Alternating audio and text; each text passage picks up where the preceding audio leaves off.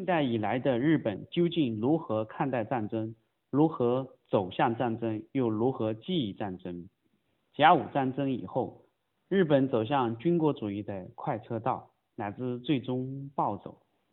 战争成为日本社会最重要也是最沉重的关键词。大家好，欢迎收听由上海图书馆沙青青写的《近代日本的战争记忆》。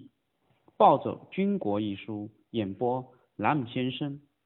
上一节我们讲了波茨坦宣言，这一节我们来讲迟来的圣段。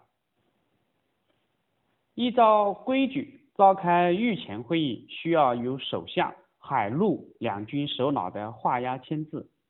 八月九日这一天，铃木在召开最高战争指导会议与内阁会议之前。早就秘密的派内阁书记官去找海陆两军各长官签字画押，这就是铃木要求书记官去做事前做准备。由于担心临时召开御前会议的举措会引起军方的怀疑，所以在申请召开会议之前上的文件就没有注明召开会议的具体日期。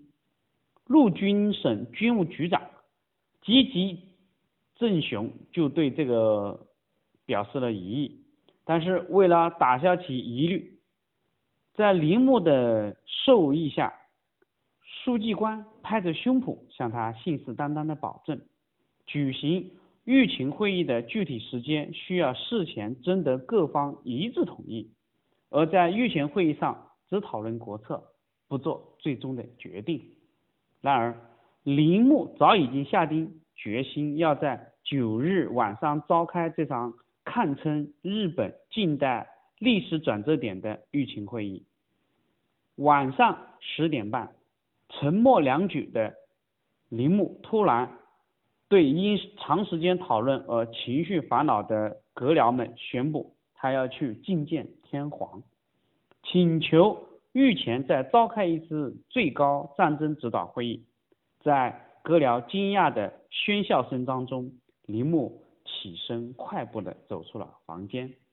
晚上十一点五十分，御前会议在御文库地下防空洞召开了。会场所在的是特种防空洞的一个房间，大约五十个平方大小，位于地下室十米的深处。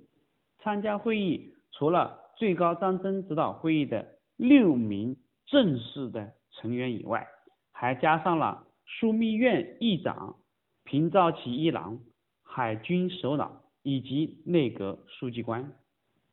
尽管已是深夜，但防空狭小的会议里依然闷热。由于是御前会议，所以出席的文官皆着厚重的三件套大礼服。而军人更是系着风机扣，众人额头上都挂着不断渗出的汗珠。会议围绕是否接受波茨坦宣言的争论依据很是激烈。会议持续到凌晨两点，无论是组合派的东乡茂德、米内光政以及平沼启一郎，还是主战派的阿南惟几、梅津梅次郎与丰田富，均无法。说服对方，讨论就演变为彼此不断的重复各自的观点。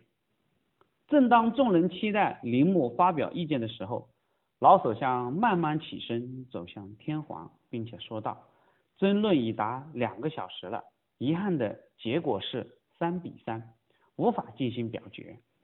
然而事态紧急，刻不容缓。事已至此，虽然是第一次。”确实感到不胜恐慌，还是请陛下慎断为妥，以圣上考量作为本次会议的结论吧。听到铃木的请求，裕人开了口，那就说说我的意见吧。我同意外务大臣的意见。接着他又讲到，陆海军统帅部的计划非常有误，失掉时机，说是进行本土决战。九十九里兵的防御工事已经迟误，说是不到八月底不能完成。关于征兵部队，也是说装装备未曾齐备。若此情形，我们又怎能迎击敌军？空袭日袭加剧，倘若使国民进一步陷于涂炭之苦，文化遭到破坏，导致人类的不幸，实非朕所愿。此时此际，因忍受难以忍受者，解除忠诚的军队的武装，将昨日效忠于朕的人定为为战犯，于情实为不忍，但为国家前途计，亦属势不得已。今天应以明治天皇遭受三国干涉时的心境为怀。八月十日凌晨两点半，玉成会议正式结束。根据天皇的裁决，日本政府决定接受波茨坦宣言，便通过瑞士、瑞典向盟国发出电文，主旨如下：日本政府决定接受中、英、美三国政府首脑于一九四五年七月二十六日在波茨坦发表后经苏联政府赞同的联合公告所列条款，而附一项谅解。以上几项并不包括有损天皇为最高统治者权力的要求。日本政府竭诚希望这一谅解获得保证，并望迅速得到对此的明确表示。美国东部时间十日清晨七点三十三分，杜鲁门在白宫收听到了日本接受波茨坦宣言的广播。中午，美国国务卿就收到了。瑞士使馆转来的正式投降书，针对日本最关心的天皇制问题，美国方面一定的回回复是这样写的：从投降时刻起，天皇及日本统治国家的权力致力于盟军司令部下。这里面用了个英文单词叫 subject to，最高司令将采取。他认为贯彻投降条款应有的步骤，天皇及日本大本营签署实施波茨坦宣言的规定所必须的投降条款，并命令所有的军队停止敌对行动，解除武装，并应发布最高司令为使投降条款付诸实施认为必要的其他命令。日本政府的最终形态。依据波茨坦宣言，将依据日本国民之于表达之意志建立盟军，将在日本驻扎到波茨坦宣言阐述之目的实现为止。八月十日晚上，英国政府同意了美方所拟定的答复。十一日清晨，杜鲁门也收到了蒋介石完全同意的答复。苏联起初表示怀疑。提出了最高司令人选，后面又作罢，就表示了同意。在取得了中美英三国同意以后，美方国务卿委托瑞士方面将这份正式的答复转交了东京。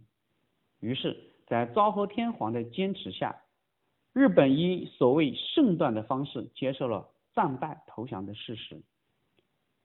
然而，若知。前昭和天皇采取敬畏的上奏文，当时就选择停战的话，就不会发生后面惨绝人寰的冲绳战役，更不会有广岛长崎原子弹爆炸这一事。所以称这个圣断为迟来的圣断，并不为过。